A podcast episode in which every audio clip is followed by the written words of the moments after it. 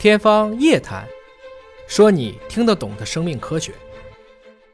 我们这里其实还有很多的网友提出了很多的问题啊。一位朋友询问的是说，陶医生，飞秒治疗近视适合什么样的情况啊？近视呢是特别常见的一个病哈，就是近视呢，它做手术呢一定要是在十八岁以上，而且呢近视度数要稳定，两年之内的变化小于五十度。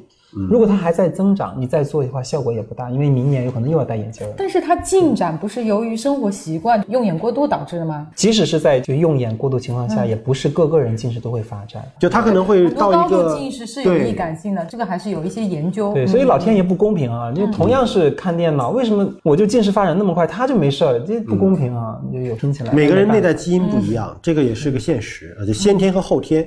这位就问黄博士了，说有致盲基因吗？先天性的盲一般是为什么？致盲的基因的话，现在有接近八百多个跟遗传性眼病相关的基因，但是这些遗传性眼病相关的基因不是所有都能够马上致盲的，有一部分是能够在先天性很早的就会引发早期的盲，像是比较严重的是先天性黑蒙。先天性盲，尤其是越早发现的，遗传因素占的那可能性是更大的，因为他刚出生嘛，那后天的环境还没有来得及造成影响，可能这个就是父母都是没有问题的，对对对，孩子也是有可能。这里就有一个大家经常误解的一个概念，就是说，那遗传来的就是有家族史嘛？为什么我们夫妻双方两家都没有这样的病，他小孩会有这样的病呢？所以有一个就是说法，就是有一种遗传模式叫做无中生有。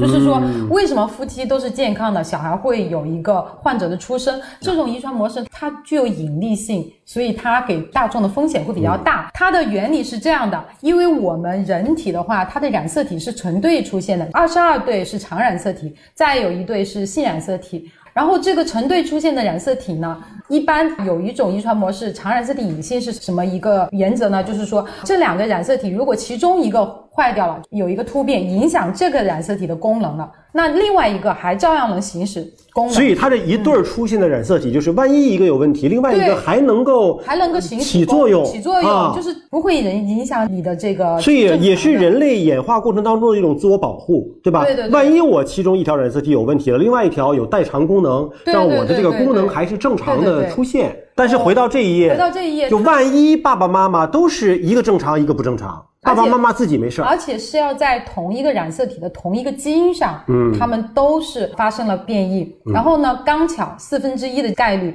他们都把这一条有问题的染色体传给了下一代。它的精子和它的卵子，它是不能选择的，对吧？那就是要这个就是要做辅助生殖了啊！这个，所以为什么说遗传病查出来了，可不可以防止在第二胎又出现这样的情况呢？是完全可以的。首先，第一种方式就是说，你不想做辅助生殖，你觉得这个概率四分之三都是正常的，这种概率的话呢，你愿意去试一下。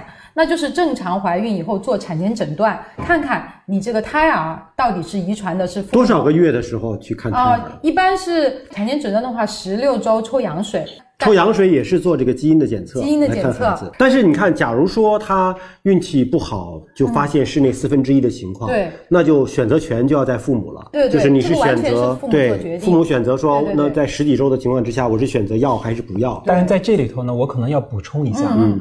可能产前诊断就是就我所知道的，它一定是针对那些致死或者严重致畸的疾病才能去选择。对对对对对，不是说我们很轻的病你就要选择流产，那是不可以，因为这样违反伦理。对对对，陶医说的这个点很对，就是我们是防控这些严重的疾病，我们不要做成优生学了。如果真的是很严重的疾病的话呢，就还是推荐说第三代试管婴儿技术。第三代，你在这个受精卵植入体内之前，先来做一个。筛选，他其实这个也完全是由夫妻双方他自己评价，嗯，他是觉得承受这个概率了，还是试管？因为试管他要花钱花时间，他也有一个成功率，就也可能花了钱不成功。也就是说，目前的技术手段呢，就是 A、B、C，然后呢，你去选择。对，就是告诉您，如果是遗传病的话，它只要查出病因的话，我们几乎都能够就是防止它的再传递。除了那个现在是线粒体疾病可能困难一点。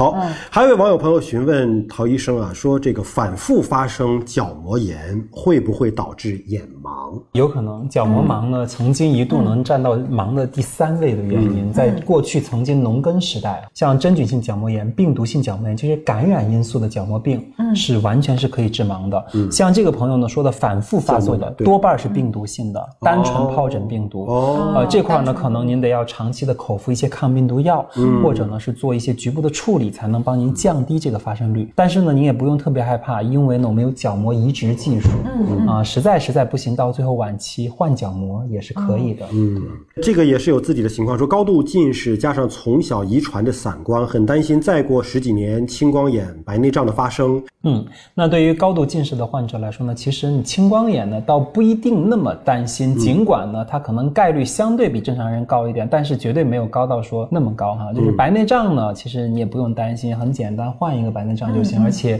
那也一般是老年的事儿。对于高度近视，其实反而要担心的是眼底。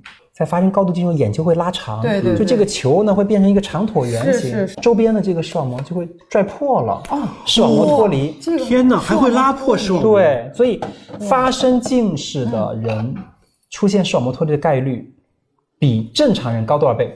高两倍，高四十倍。高四四十十倍，哇，这个也太夸张四了，十倍，天哪！那真的不敢高度近视哦。要控制，还是要控制要控控制。嗯，还有一位朋友询问啊，说父母双方呢是后天的高度近视，那会影响到下一代吗？这里头呢，我解释一半儿，黄博士解释另外一半儿。就是我只能说呢，其实绝大部分高度近视都是后天因素形成的，因为就是不良的用眼习惯。对对对真正符合孟德尔遗传单极遗传的，生下来就高度近视的反而是少数。是对是是但是呢，像您刚才说的这种情况呢，可能呢，就是它还是一个叫遗传易感性的问题。所以能不能请黄博士把遗传易感性再更加准确的再解释？哦，就容易高度近视。对对对对对，就是我们刚才说了，有一部分是完全由基因决定的，这就是因果关系。有这个基因呢，一定会导致。然后刚才说的遗传易感呢，就是说有这个基因的话，您会比其他的普通人群患高度近视的风险增加一些。所以这一块的话呢，其实也不用太担心。但是呢，有这个家族史的话，对于啊、眼健康、用眼的话，要更加关注一些，更注意用眼对对对，通过后天的一些更加关注意的话，能够减少这个高度近视发生的风险。还有一位网友询问啊，说听说有的医生看糖尿病的视网膜病变患者的眼睛，就知道他的肾脏情况严重的好坏。请问陶医生，这是不是真的啊？这是有一定的道理。什么道理？这个因为糖尿病肾病跟糖尿病视网膜病变都属于糖尿病的慢性并发症，这两个呢交不离梦，梦不离交，嗯它都挨在一起，所以呢，眼底如果出现了严重的问题，肾脏也跑不了。还有一朋友问的很专业啊，他说呢，他就很怕被误诊，想问陶医生，眼科诊断有没有什么金标准？哎，他提到了金标准这个词，但是他这个太泛了吧？他要说什么对。的眼病的诊断？我想跟这位朋友说呢，其实呢，对于眼科大夫来说呢，一般把病分为两大类，嗯，一类是叫常见病多发病，嗯，像近视眼、白内障、干眼症这种的，一般是有标准的，哦。或者指南或者专家共识，但是还有一类。像我刚才跟大家介绍的，其实葡萄膜炎、就本身它都太复杂了，你很难说得清楚，它就更多的是一种辨证施治，因人而异。所以这种的情况下就很难有金标准。你常常有可能一个大夫一说法，因为它没有统一的标准，哦他只有那这个经验。但是您刚才讲到的是说对零做点一毫升的这个眼部的这个液体，你做了病毒的检测，做了什么微生物的检测，那这个应该算是金标准。这个不能算金标准，为什么呢？因为所有的检验都是服务于大夫的。我们说，在疾病的诊断上，永远第一位的是医生的临床思维。嗯，因为甚至有可能，我们打比方化验出来的这个东西的确是阳性，但是它可能是打酱油的。我们有可能化验出来了，说，哎，你的眼睛上面有白色念珠菌，这是一种真菌，但是你的眼睛的炎症一定是它的吗？不一定，因为为什么？哦眼表正常菌群里头也有白色念珠菌，所以你要看它的拷贝数，嗯，你要看他的这个眼部的这个综合表现，所以我们一定不能够是为检验而检验，还有综合判断对一定是综合判断。是的是的对。还有朋友询问陶医生说，家里老人有白内障，如果不做手术，会有危险吗？就是一定会要做手术吗？白内障呢，如果一直耗着，一直不做，有一个别的人呢，会到晚期呢就液化。然后呢就发生继发性的青光眼，这种可能性是有的，但是只不过是概率不太高，嗯。啊，因为呢这种情况下那个患者呢视力就会是完全接近于纯盲的状态，嗯，现代人一般不至于，在过去的时候可能会这样，嗯，也就是说没有生命危险，只是生活不方便，对对。啊，那其实你可以根据自己的情况、家人的情况，包括老人自身的意愿来进行综合的判断啊。